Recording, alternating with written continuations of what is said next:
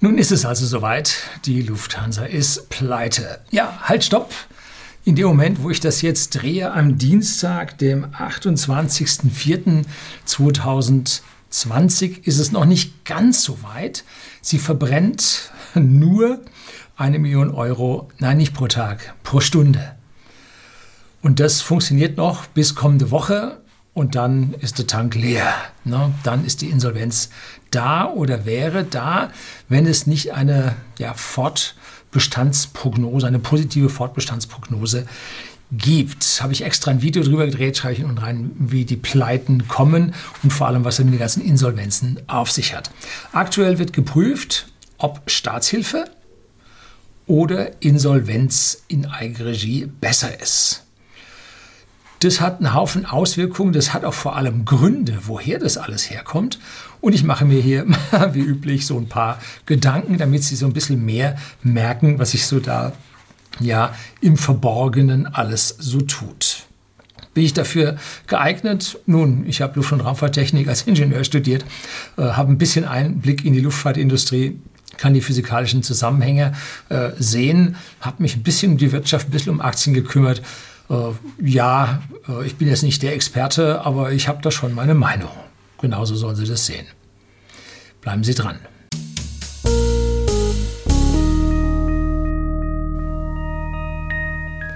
Guten Abend und herzlich willkommen im Unternehmerblog, kurz Unterblog genannt. Begleiten Sie mich auf meinem Lebensweg und lernen Sie die Geheimnisse der Gesellschaft und Wirtschaft kennen, die von Politik und Medien gerne verschwiegen werden. Und heute sind wir bei den Fluggesellschaften und da ist ja weltweit ganz schön die Sache im Argen, weil die stehen alle am Boden. Da tut es relativ wenig. Irgendwo habe ich gelesen, in den USA würden ungefähr 20 Prozent der Flieger fliegen und in Europa nur 15 oder so.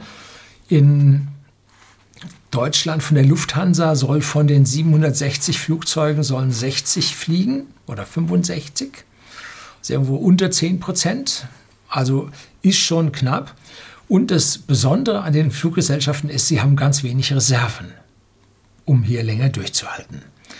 Warum? Nun, der globale Wettbewerb ist knallhart und gleichzeitig gibt es eine starke globale Regulierung, die den Fluggesellschaften ihr wichtigstes Vorteilsargument, ja, wie soll man es nennen, also das wichtigste Marketingargument aus der Hand nehmen, und zwar Sicherheit. Wenn heute eine Fluggesellschaft in Europa oder Nordamerika landen will, dann müssen sie exakt ein, äh, Anforderungen erfüllen. Und wenn man sich das so anschaut, dann fällt bei uns auch kaum einer runter. Also die Wahrscheinlichkeit, dass sie mit dem Auto auf dem Weg zum Flughafen einen Unfall haben, ist höher als im Flieger. Ne? Also, alle Fluggesellschaften, die bei uns Passagiere befördern, müssen sich diesen Randbedingungen unterordnen. Und so ein paar andere, die das nicht tun, ja, die kommen nicht bis zu uns. Die fliegen dann bis irgendwo an die Grenze von unserem Einflussbereich. Äh, da muss man umsteigen und dann geht es weiter. Tja, auch die Pünktlichkeit, mit der sonst eine Fluggesellschaft punkten konnte, ist keine Frage mehr. Weil die Pünktlichkeit liegt im seltensten Fall an der Fluggesellschaft, sondern im überwiegenden Fall der Fälle am Flughafen oder an der Flugsicherung, wenn die Franzosen mal wieder streiken. Und das Gepäck, nun, letztlich ging uns das Gepäck, als wir von Dublin zurückflogen nach München von einer Whisky-Tour hier von whisky.de, äh, dem Versender hochwertigen Whiskys an den privaten Endkunden in Deutschland und Österreich. Und da waren wir da auf Filmtour und dann flogen wir zurück und äh, ja, die Koffer flogen nach Peking und wir flogen nach München. Und interessant ist, da hat jetzt nicht mit äh, Business Class oder Economy oder so irgendwas zu tun. Nein, wir flogen Business Class und der ganze Container der Business Class ging nach Peking. War halt, Entschuldigung, ja, so ein Depp unterwegs und hat den Container falsch eingeräumt. Ne? Falschen Flieger. So. Wobei, dann habe ich mich mit der Lufthansa in Verbindung gesetzt und so gibt es nichts für. Ne? Alles in AGB drin, wenn so ein Ding irgendwo verloren geht. Wenn der auf dem Hinweg irgendwo verloren geht, dann äh, kriegt man irgendwie was für Unterwäsche und ein bisschen für Zahnbürste und sowas. Aber Auf dem Rückweg, nee, da gibt es nichts. Es bleibt der Service als einzige Komponente, um den Kunden anzuziehen bzw. zu halten, zu stabilisieren. Und die Billigflieger, die haben darauf prompt reagiert, die haben gesagt, kein Service. Ja, kannst deine Stulle mitnehmen. Ähm, und das ist ja auch vollkommen richtig. Wer also Ryanair, Wizz oder EasyJet fliegt, der weiß das. Und bei Flixbus gibt es das auch nicht. Ne? Mit den Fliegern fliegt man halt ein bisschen weiter, als mit dem Flixbus man fährt aber gibt auch nichts. Und ich brauche diesen Regel, diesen Regel, diesen Service bei der Lufthansa in der Regel auch nicht. Ne? Zumindest nicht auf der kurzen der Mittelstrecke. Bis zwei Stunden brauche ich genau gar nichts. Ähm, nur meine Ruhe, die sollte möglichst groß sein. Und zwischen zwei und fünf Stunden brauche ich mal einen Schluck Wasser. Und wenn es allerdings noch weiter geht, letztlich die 13 Stunden ähm, von Frankfurt nach Buenos Aires auf meinem Weg in die Antarktis äh, oder über München nach Singa über, äh, München, Singapur, äh, Sydney. Das war also auch ein schöner Brocken. Oder noch schlimmer, München, Dubai, Sydney, Christchurch, Neuseeland. Das waren schon heftige Strecken. Und dann will ich A, das beste Bett, was ich kriegen kann. Das ist zum Teil lausig. Dann gutes Essen und Trinken und halbwegs aktuelle Filme, weil ich gehe nicht mehr ins Kino und dann schaue ich mir halt die neuesten Erscheinungen dann dort an dann auf dem Hinweg ein, auf dem Rückweg einen Rest Pennig, alles gut. So, und beim Flieger ist es nun genauso wie bei der Krankenversicherung.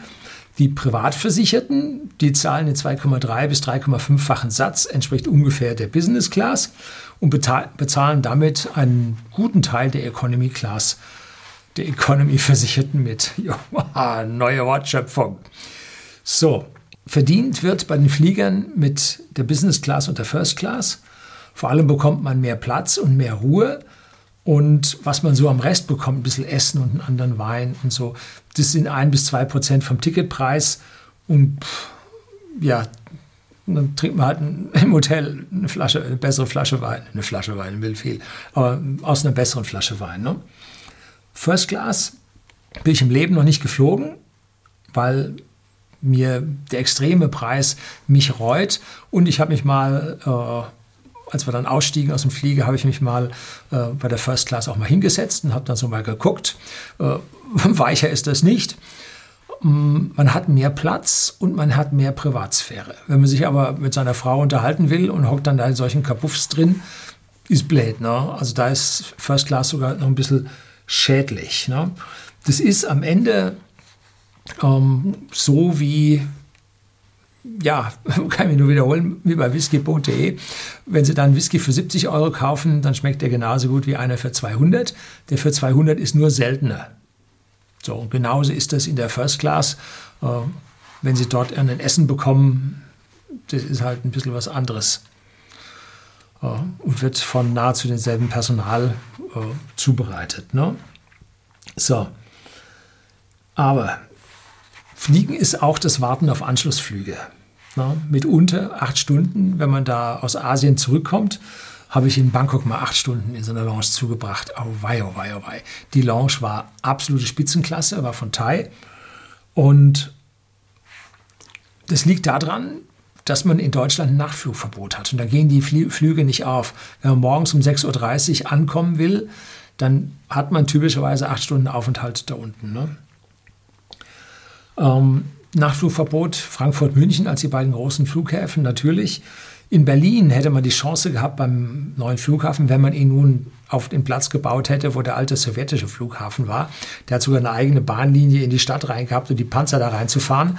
Da hätte man 24 Stunden rund um die Uhr, sieben Tage die Woche fliegen können. Aber unsere ja, politischen Bereicherer und Bremser, die haben also da nicht hinbauen wollen ähm, weil das gehört ja das Land und so weiter alles schon der entsprechenden öffentlichen Hand und beim anderen muss man das nochmal abkaufen. Da konnten sich ein paar Abgeordnete vorher ein paar Grundstücke kaufen, bevor da abgestimmt wurde.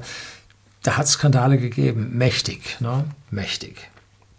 So, die Business Launches sind zum Teil die reinste Katastrophe und Dubai werde ich deswegen nie, nie wieder in meinem Leben als Zwischenziel nehmen die ganzen A380, diese da, ich weiß nicht, 28 Stück auf einmal morgens zwischen 8.30 Uhr und 10.30 Uhr umsteigen lassen, sind nicht zu handeln. Ne? Ich habe hier mal ein Video über die A380 gedreht, ob das nun ein total veralteter Flieger ist Äh, ich bin da zu keinem guten Schluss gekommen und mittlerweile wird, die ja auch nicht mehr gebaut und reichlich outgefaced von den Fluggesellschaften, weil die halt alle jetzt erkannt haben, was der Kunde, wie ich, schon länger erkannt hat. Ne?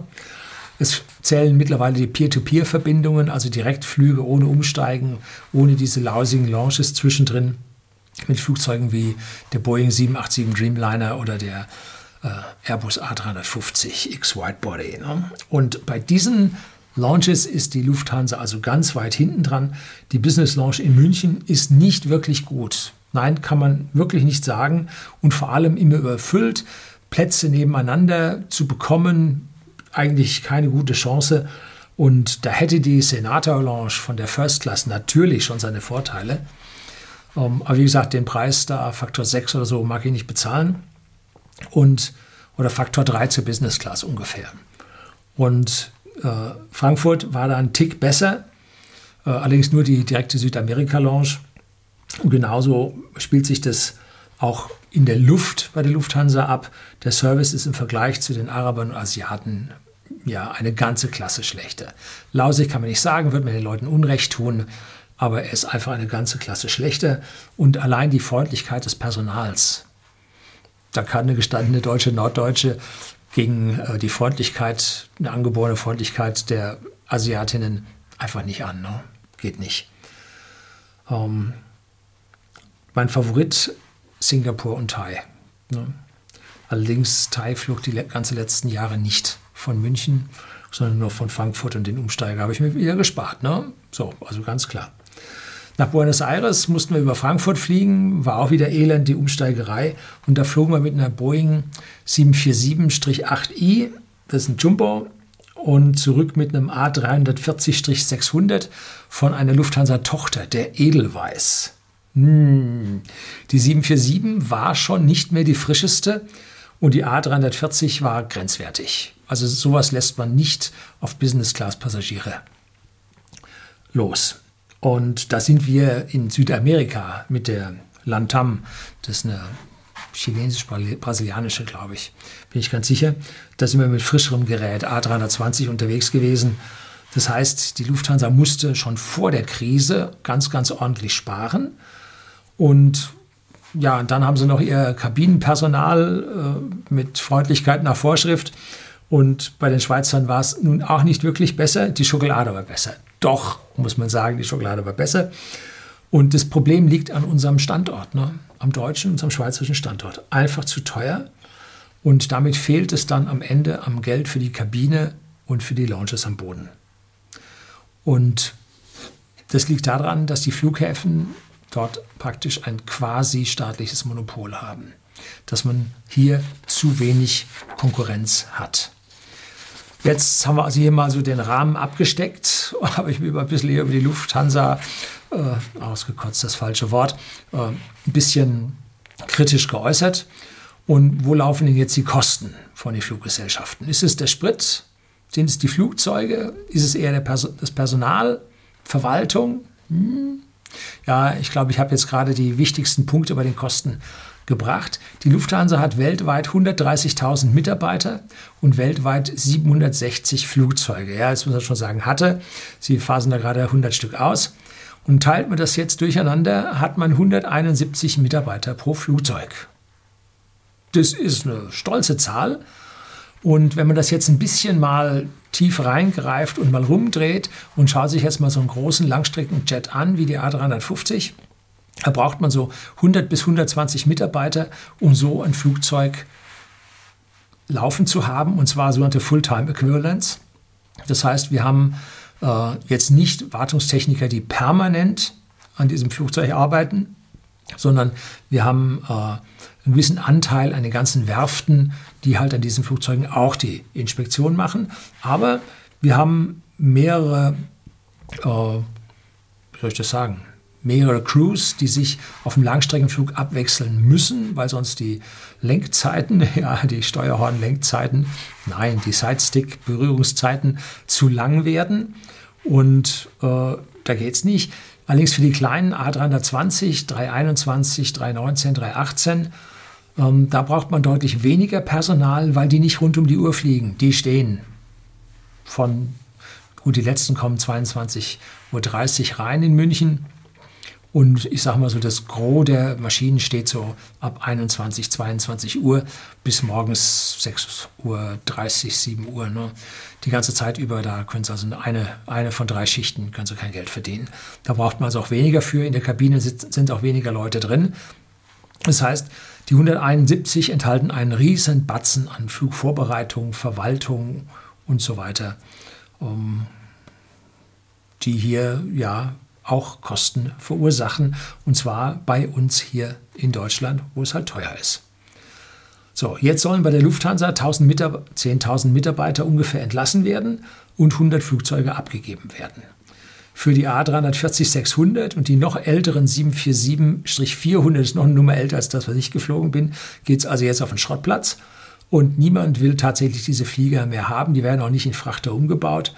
Die gehen zunächst mal auf einen Abstellplatz nach Spanien. Das ist Teruel oder wie immer das, man das ausspricht, irgendwo so halbwegs zwischen ähm, Madrid und Barcelona.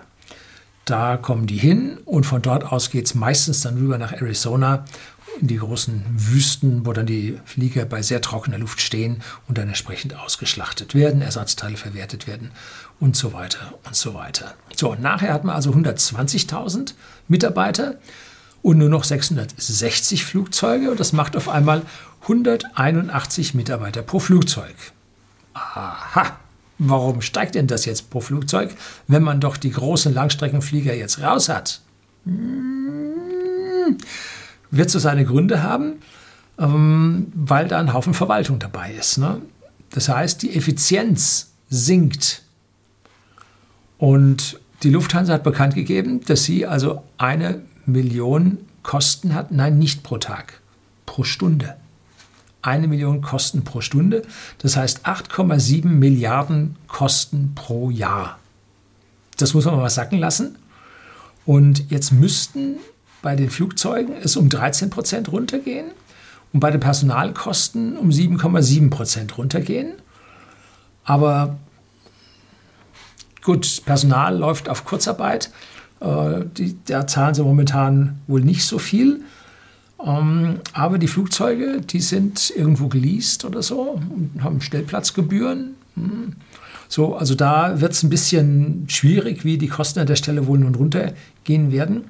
Und man sagt ja auch immer, man gibt die alten Flugzeuge ab, um mit den neuen Flugzeugen billiger äh, beim Sprit zu sein. Nun, ähm, der Sprit ist ein entscheidender Punkt beim Fliegen. Er macht ungefähr 25 Prozent der Gesamtkosten aus bei der Lufthansa. 6,1 Milliarden waren das. Und davon fallen gerade ja, 90 Prozent weg. Also das ist schon deutlich weniger. Die Langstrecke ist sowieso tot und in Europa ist wenig und innerdeutsch fliegt man noch. Ne? Also wie gesagt, die 65 Flugzeuge. So, und jetzt müssen wir fragen, wo bleiben denn nun die Kosten übrig, die hier eine Million pro Stunde ausmachen? Ne? Das sind also entweder Bankkredite oder Leasingraten für die stehenden Flieger. Und dann natürlich die Verwaltung, die nicht auf Kurzarbeit gegangen ist, etwaige Mieten für Gebäude, äh, ja, Kosten für Flugplätze, die man verwendet, ähm, die nicht variabel sind. Das heißt so äh, Abschreibungen zum Beispiel aufs, auf die neuen Terminals in München, die die Lufthansa, glaube ich, zu 40 Prozent bezahlt hat. Und wenn ich jetzt so Bankkredite höre, dann werde ich also immer sehr hellhörig. Ne? Also da muss schon noch was sein. Jetzt ist also, zwei Dinge sind geplant. Also entweder lässt man pleite gehen, und zwar dann nach europäischem Chapter 11. Das heißt in Eigenverwaltung, da kriegt man also nur so eine spezielle Aufsicht eines beinahe Konkursverwalters nebenbei gestellt, der dann guckt, dass man so da keine äh, nur Dinge tut, die wirklich der Gesundung des Unternehmens anheimstehen. Und die andere Chance ist, dass man eine Staatsbeihilfe bekommt. Und da hat man sich im Vorfeld mit dem Verhandlungsteam, was da sicherlich ein bisschen schneller verhandelt hat als beim Brexit, auf 9 Milliarden Zuschüsse geeinigt. So, dafür will der Staat nun Stimmrechte. Das möchte die Lufthansa nicht. Hm. Lufthansa hat zwar in den vergangenen Jahren noch Gewinne gemacht, aber seit Jahren keine Dividende mehr bezahlt. So, was haben sie gemacht? Nun, der Eigenkapital ist ein bisschen angestiegen. Ähm, man hat ordentliche, hohe Gehälter bezahlt und hat auch äh, ja, Gehaltssteigerungen mit akzeptieren können. Die Vorstände haben Boni erhalten, Vorstände verdienen auch nicht so schlecht. So, also das würde dann schon noch bezahlt. Und wenn jetzt der Staat in Zukunft mitredet, was wird der Staat zu den Gehältern und Boni der Manager sagen? Hm? Der Vorstand kämpft aktuell bis zum letzten und eigentlich sollte jetzt Dienstag die Zustimmung kommen in einem Spitzengespräch zwischen dem Vorstandsvorsitzenden und dem Kanzleramt, hat es aber so nicht gegeben. Und man kämpft halt noch, weil es geht tatsächlich ums Gehalt. Damals hat man bei der Commerzbank, wo man ja, ich weiß nicht, aktuell glaube ich, hat man noch 15 Prozent Anteil an der Commerzbank. Zwischendrin, glaube ich, hatte der Staat mal mehr. Und da hat man auf jeden Fall mit den ganzen Managern die Boni gestrichen und hat die Gehälter auf 500.000 Euro begrenzt. Oder hat man die Boni auf 500.000 begrenzt? Ich weiß es nicht. Auf jeden Fall hat das den Vorständen nicht gefallen. Und wenn der Staat die 50 Prozent hm, Anteil an der Firma knackt, äh, dann haben wir wieder eine deutsche Airline. Ne? Momentan gibt es also Sonderregelungen bei der Lufthansa, ähm, dass wenn die Ausländer zu mehr als 40 Prozent äh, Shareholder-Anteil haben, dann geht eine Warnlampe an Momentan, glaube ich, haben es 44 Prozent. Und da wird es also da ein bisschen schwierig, dass also jetzt hier die Transporthoheit tatsächlich noch in Deutschland liegen kann bei der Airline, dass man hier also aufpasst, dass einem nicht wie bei anderen DAX-Konzernen, die im Schnitt mit 85 Prozent in ausländischer Hand sind, dass einem das beim äh, eigenen Carrier hier, beim Flag Carrier nicht passiert. Wo liegt jetzt die Marktkapitalisierung, also die ausgegebenen Aktien mal Aktienkurs? Das schwankt so zwischen 3 und 4 Milliarden Euro. Und da sieht man, dass hier das Geld, was vom Staat zugeschossen werden soll, die 9 Milliarden, dass die ja das Dreifache des Eigenkapitals, also des Markt, der Marktkapitalisierung ist. Und deswegen müsste der Staat jetzt nicht nur eine Minderheitenbeteiligung bekommen, und wo sie ihm dann zwei äh, Aufsichtsratspositionen geben würden, die aber nicht Beamte und Politiker sein dürften, dürfen, sondern andere. Ähm, und dann müsste eigentlich der Aktienkurs sich auf 33 Prozent oder 25 Prozent erniedrigen, weil dann ja der Staat so eine riesige Menge an Eigenkapital hier hätte. Nun, bisschen anders ist es schon. Ähm, das Eigenkapital laut Bilanz 2019, Ende 2019, lag bei ungefähr 10 Milliarden.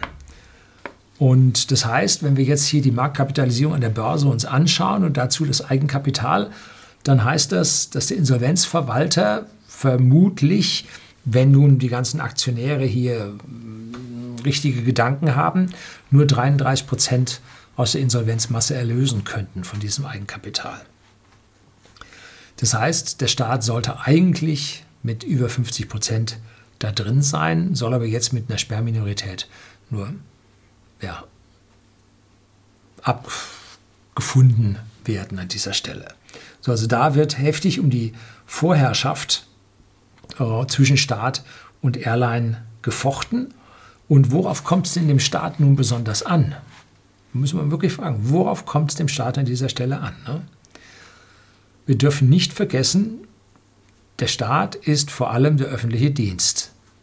Ne? So wie er bei der Bundesbahn drin ist, so wie er bei der Telekom noch ein gutes Stück drin ist. Ähm, das ist öffentlicher Dienst. Auch der Flughafen, Flughafen München GmbH die gehört zu 51 Prozent dem bayerischen Staat, zu 26 Prozent dem Bund und die Stadt zu 23 Prozent damit drin. Und die Fraport AG, die ist mehrheitlich auch staatlich, ich glaube 62 Prozent hängt da der Staat mit drin, also die Frankfurt Airport äh, AG. Und das heißt, man wird gegenüber den Flughafenbetreibern mit dem Staat an Bord nicht so hart durchgreifen können, wie man das gerne wollte. Ja, so, also da äh, streitet man sich ums identische Geld. Ne? So, momentan streitet sich eine Privatfirma mit der Staats, mit einem staatlichen Flughafenbetreiber um Landegebühren, Mieten und so weiter. Und das wird also in Zukunft oder würde dann in Zukunft schwieriger und wäre so ein innerer Kurzschluss, wenn man den Staat auch noch in der Airline mit drin hätte. Ne? Jetzt hat man also 8 Milliarden Kosten pro Jahr, also die 8,7 Milliarden, die sich aus dem 1 Million Euro pro Stunde ergeben, äh, minus 10 Prozent, die man über Flugzeuge und Mitarbeiter sparen will. Das heißt, man wird im Stillstand ein Jahr weiterkommen. Wenn nun der Flugverkehr wieder ansteigt, dann steigen die Einnahmen an, allerdings steigen auch die Kosten wieder an, weil dann die Mitarbeiter aus der Kurzarbeit zurückkommen. Man muss ja Öl kaufen, gut, das ist billig im Moment, äh, nicht so schlecht, aber meistens hat man sich den Ölpreis vorher gesichert, damit man die Unsicherheiten aus der Bilanz raus hat in der Fluggesellschaft. Das heißt, die fliegen jetzt mit teurem Sprit. Mhm. So, und dann geht es wieder los, aber bis so ein Unternehmen in die Gewinnzone kommt, müsste sie eigentlich bis mit 70, 80 Prozent ausgelastet sein. Das heißt, diese 9 Milliarden halten nicht viel länger als ein Jahr, weil bis dahin wird man nicht hochkommen. Das heißt, diese 10.000 Mitarbeiter, die man sparen will und die 100 Flugzeuge, die man ausflotten will, das ist die Spitze des Eisbergs. Da fehlen noch 50.000, die gehen müssen. Ne? Also das muss man ganz deutlich sagen. Und mit dem Staatseinfluss da drin wird es die grundlegende Sanierung des Unternehmens wird das behindern, wird schwieriger werden. Ne? Hat man ja auch bei der Commerzbank gesehen. So wirklich was getan hat sich bei der Commerzbank nun auch nicht. Der Aktienkurs hat sich auch nicht verbessert. Insolvenz unter Eigenregie wäre an dieser Stelle etwas besser. Wo geht die Zukunft hin? Dennoch, ich glaube, mehr Staat weniger privat und das führt automatisch zu teurem Fliegen, was ja dann auch dem grünen Kurs aus Berlin entsprechend ja, nahe geht oder einhergeht. Und der Staat war noch nie ein guter Unternehmer, das wissen Sie und ich. Und das kann man an der Telekom und an der Deutschen Bahn sehen. Äh, weniger Service, höhere Kosten, weniger Freiheit, schmutzige Geschichte. Sie wissen, was kommt. Endstation Bahnhof. Ne? So, und die Alternative Insolvenz, das wird richtig hart, weil die Fremdkapitalquote bei der Lufthansa bei 76 Prozent liegt. 2019. So. Und wenn man die Lufthansa nicht rettet, gehen hier zig, mehrere zig Milliarden verloren. So. Und wo gehen sie verloren? Jetzt kommen wir der Sache dann dem Geheimnis der Wirtschaft und Politik nahe sie gehen der Finanzindustrie verloren, die diese Mittel zur Verfügung gestellt hat, als Bankkredite, als Leasing für die Flugzeuge und, und, und. Ne? Und wie viel von diesen zig Milliarden, sagen wir 30, 40 Milliarden, tragen die deutschen Banken? Hm, da wird es dann interessant. Und wenn da einige Milliarden bei der Deutschen Bank oder der Commerzbank einschlagen, sei es direkt oder über die Leasinggesellschaften, die ja selber keine Banken sind, sondern sich über Banken refinanzieren, dann sinkt bei diesen Finanzinstituten das Eigenkapital um 10 Prozent und das ist jetzt schon so niedrig. Tja, die Bankenpleiten kommen riesig näher und an dieser Lufthansa kann man nun die drohende Bankenpleite sehen. Natürlich ist das für die Lufthansa äh, viel leichter, sich von den Bankkrediten zu trennen, als mit dem Staat im Gepäck versuchen, da irgendwas zu retten und die Gelder weiterhin an die Finanzindustrie zu bezahlen. Denn am Ende kommen die 9 Milliarden vom Staat rein und werden als 9 Milliarden an ja, Banken, äh, äh, Leasinggesellschaften, Vermieter, Flughäfen, Betreiber und, und, und ausgeben. Einmal an den Staat ausgegeben und einmal an die Banken ausgegeben. Und Banken und Staat, die arbeiten sowieso Hand in Hand. Ähm, so, und das Insolvenzrecht an dieser Stelle ist das Immunsystem der Volkswirtschaft. Und wenn man jetzt hier äh, den großen, die große Droge Geld in dieses Immunsystem reinschiebt, dann wird es nicht besser, sondern man läuft auf Dope, bis die Sache dann irgendwann hinüber ist. So, dann habe ich mir jetzt mal ein bisschen darum gekümmert, wie wird denn, denn wenn jetzt über Insolvenz oder über Staatsbeteiligung innerhalb der Lufthansa abgestimmt wird, dann macht das ja nicht der Vorstandsvorsitzende. Der Vorstandsvorsitzende hat eine gewichtige Stimme, einen Einfluss, aber es geht über den sogenannten Aufsichtsrat. Und in diesem Falle soll er nicht Aufsicht üben, sondern hier ist es der, das Board of Directors, der Beirat, der ähm, die Non-Executive Directors, also die, die strategisch am Unternehmen arbeiten im Sinne von auf der einen Seite dem Kapitalgeber und auf der anderen Seite mit der Mitbestimmung den Mitarbeitern. Und dann müssen wir gucken, was sind denn die großen Aktionäre, die Großaktionäre in der Lufthansa. Da habe ich mal ein bisschen durchgewühlt und habe eine Lansdowne aus von den Cayman-Inseln, so einer Kapitalgesellschaft gefunden mit 7,5 Prozent. BlackRock kennen wir, habe ich hier ein Video drüber gedreht, mit 3,5 Prozent. Der norwegische Staatsfonds mit 3 Prozent. Und den Herrn Heinz-Hermann Thiele. Das ist ein Münchner Milliardär, der über die Knorrbremse recht reich geworden ist. Und der hatte 5, so viel Prozent und hat jetzt auf 10 Prozent aufgestockt. Und das jetzt erst im März.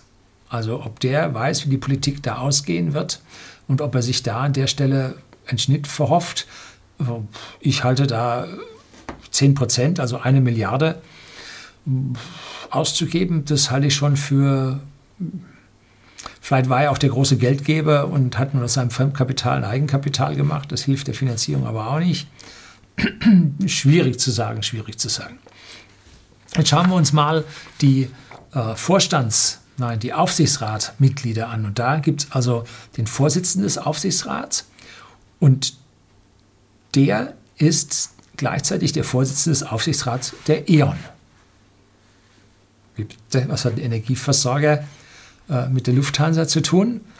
Ähm, dieser Posten, dass hier Vorstands, vor, äh, Aufsichtsratsvorsitzende mehrere Aufsichtsräte als Vorsitz haben, das ist so ein bisschen die alte Deutschland AG.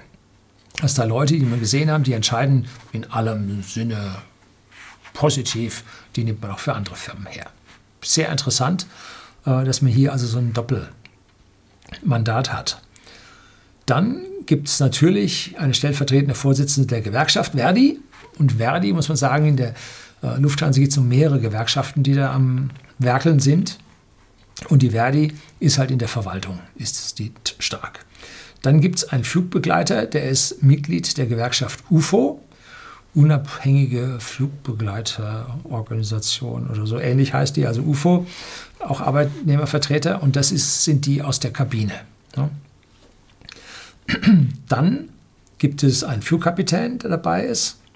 Und dieser Flugkapitän gehört nun meiner Meinung nach auch zu den Arbeitnehmervertretern, aber er ist hier nicht extra als Gewerkschaftsmitglied ausgewiesen. Es gibt nämlich noch ein, eine äh, Gewerkschaft innerhalb der äh, Lufthansa und zwar ist das die Vereinigung Cockpit, das sind die Piloten. Da ist später auch nochmal einer mit drin. Aber hier haben wir nun einen unabhängigen Flugkapitän. Dann ein Herbert Heine, den habe ich gekannt. Den habe ich damals noch von meiner ehemaligen Tätigkeit gekannt. Damals war der nämlich Vorstandsvorsitzender von Adidas. Und jetzt ist er Präsident des FC Bayern München. So. Das ist also praktisch so einer, der sich langsam, Entschuldigung, in der Deutschland AG nach oben arbeitet. Dann äh, gibt es einen Referenten Informationsmanagement, einen freigestellten Betriebsrat, auch Verdi, haben wir Verdi schon zwei drin. Und dann gibt es einen Vorsitzenden des Vorstands und CEO der Henkel AG und Co. Kommanditgesellschaft auf Aktien. Und was macht der Vorstand? Der Vorsitzende des Vorstandes eines großen Industrieunternehmens in Deutschland im Aufsichtsrat von so einem großen Ding. Hat der Henkel da seine Putzmittel für die Kabinenreinigung oder was passiert da? Warum? Auch hier wieder eine Verflechtung innerhalb der deutschen ja, Industrie. dahinter steckt nun die Familie Henkel, die, glaube ich, noch über 60 Prozent der Aktien der Henkel AG besitzt. Vielleicht ist dort auch ein Investment ähm, bei der Lufthansa in Form von Kapital oder Krediten am Laufen, man weiß es nicht so genau. Dann kommt äh, ein Senior Director Airport Industry Charges, äh, Arbeitnehmervertreter, dann ein ehemaliger Leiter des Competence Centers Aviation für eine Boston Consulting Group, also ein bisschen Fachwissen wollen die wohl auch da drin haben. Dann kommt eine Vorsitzende des Vorstands der ThyssenKrupp AG. Hallo? Was macht der schon wieder den Vorstandsvorsitzende? Woanders her? Weil Stahl macht die Lufthansa nicht. Das ist normalerweise Aluminium und Titan. Merkwürdig. Dann gibt es den Chief Digital and Information Officer von Henkel. Ja, schon wieder Familie Henkel. Dann eine Monika Rieber, die Präsidentin des Verwaltungsrats der Schweizer Bundesbahnen SBB AG. Ja, ich vermute mal, dass die über die Swiss da irgendwie reingekommen ist, weil die Schweizer Swiss ist ja äh, insolvent gegangen, wurde von der Lufthansa aufgekauft und wurde oder übernommen und ist dann in der Lufthansa Group drin, genauso wie die Austrian Airlines und die Edelweiss. Tja, dann ein Teamleader IT Application Management Airport Services, wieder Arbeitnehmervertreterin. Dann gibt es eine Miriam Sapiro, Director und Vice Chairman von Zart Verbinnen Co. Das ist so strategische Kommunikation. Die werden da auch noch was zu sagen haben da drin. Dann Flugkapitän von der Vereinigung Cockpit. Dann Purser, auch Arbeitnehmervertreterin Olivia Stelz. Dann Vorsitzende des Vorstands der Fresenius Management SE, Société Européenne. Schon wieder Vorstandsvorsitzender da drin im Aufsichtsrat. Ja, dann ein kaufmännischer Angestellter, ein Triebwerksmechaniker und dann, hochinteressant, hochinteressant, Matthias Wissmann. Das war der ehemalige Verkehrsminister, dann der Cheflobbyist vom VDA, Verein Deutscher Automobilbauer, der also vom Ministerposten auf die Automobilindustrie gewechselt ist. Und jetzt als ehemaliger Verkehrsminister ist er Mitglied des Aufsichtsrats für eine Bank. So, jetzt haben wir also da wieder die Politik in der Bank drin, genauso wie der Sigmar Gabriel jetzt im Aufsichtsrat von der Deutschen Bank drin steckt. So, da wird es dann hochinteressant. Diesen Herrn Matthias Wissmann und den Herrn Sigmar Gabriel, den werden wir in Zukunft auch noch mal ein paar Mal hier an dieser Stelle dann sehen, wie die die Verbindung zwischen unserer Politik und unseren großen Konzernen herstellen und dort alles zum Besten von Politik, Banken und den gesamten Beteiligten da versuchen äh, gerade zu rücken. Also für mich ist Lufthansa völlig durch, wer da meint, da Aktien zu kaufen, zu wollen, zu müssen. Äh, ich bin mir gar nicht so sicher, ob der Herr Thiele von, äh, aus München hier mit seinem Milliardeninvestment in 10 Prozent der Lufthansa. Äh, ob das für ihn gut ausgeht, nun, der Herr ist schon ein, ein bisschen älter, ich glaube, der ist 74 oder so. Ähm, macht ja nichts, wenn man da mal Milliard, eine kleine Milliarde verliert. Ne? Sie wissen, wie man am schnellsten zum Millionär wird, indem man Milliardär, als Milliardär an die Börse geht. So, also da kann es sein, dass es für den Herrn nicht so ganz gut ausgeht. Und im Moment wird wirklich gestritten, dass ein Teil hier tatsächlich eine Insolvenz unter Eigenregie haben will, um sich hier vor ja, den starken Geldnehmern zu schützen, abzukoppeln und die an den Lasten zu beteiligen. Auf der anderen Seite gibt es den Staat, der hier Interesse hat, seinen Flag Carrier zu behalten, äh, sein Finanzsystem nicht ins Kippen zu bringen, äh, lobbyiert wird oder lobby selber lobbyiert mit Ex-Ministern Verkehrsministern und hier da reingreift und zuschaut, äh, dass doch die Sache irgendwie so über die Bühne geht. Doch ich muss sagen, die 9 Milliarden als solches werden aus meiner persönlichen Sicht nicht reichen, wenn man sich hier nicht von 30.000, 40.000 Mitarbeitern trennen wird. 30, 40.000. Da wird es nicht umhin kommen. So schnell werden die Fluggastzahlen nicht steigen. Und der Trend zum ganzen Homeoffice und äh, Telekonferenzen und Internetkonferenzen äh, ist ungebrochen und wird die Reisetätigkeit dann doch etwas reduzieren. Und wenn es dann zur verstärkten Reisetätigkeit wieder kommt, dann werden es auch Touristen sein und die sind bei der Lufthansa wegen den hohen Preisen durch den schlechten die schlechten Kosten unseres Standortes bedingt durch die Überregulierung werden nicht so gerne in der Lufthansa fliegen. Ne? So. Also, das ist eine hochinteressante Situation. Die erste äh, ja, staatliche Hilfe von einem großen, einem wirklich großen, die hier nun kommt. Und wir dürfen ruhig warten und absehen, was da so als nächstes auf uns zukommt. Da werden noch eine Menge kommen. Also die Krise, die jetzt angeblich mit neuesten Höchstständen vorbei ist, nein, nein, nein, die schreitet jetzt weiter fort.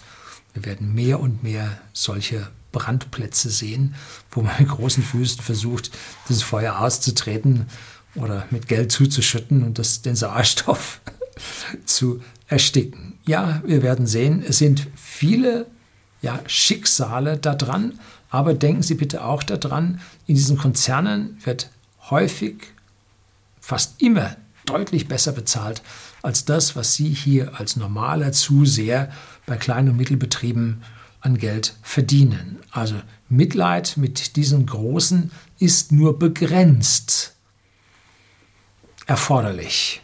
Die haben lange genug äh, auf unsere aller Tasche gelegen, die wir hier Steuern bezahlt haben. Ne? Und die anderen haben versucht, als große Konzerne um die Steuern herumzukommen, häufig mit großem Erfolg. Lufthansa mag das ein bisschen schwerer gefallen sein, aber die haben auch einen Haufen Auslandstöchter und, und, und, keine Frage. So, das soll es gewesen sein. Herzlichen Dank fürs Zuschauen.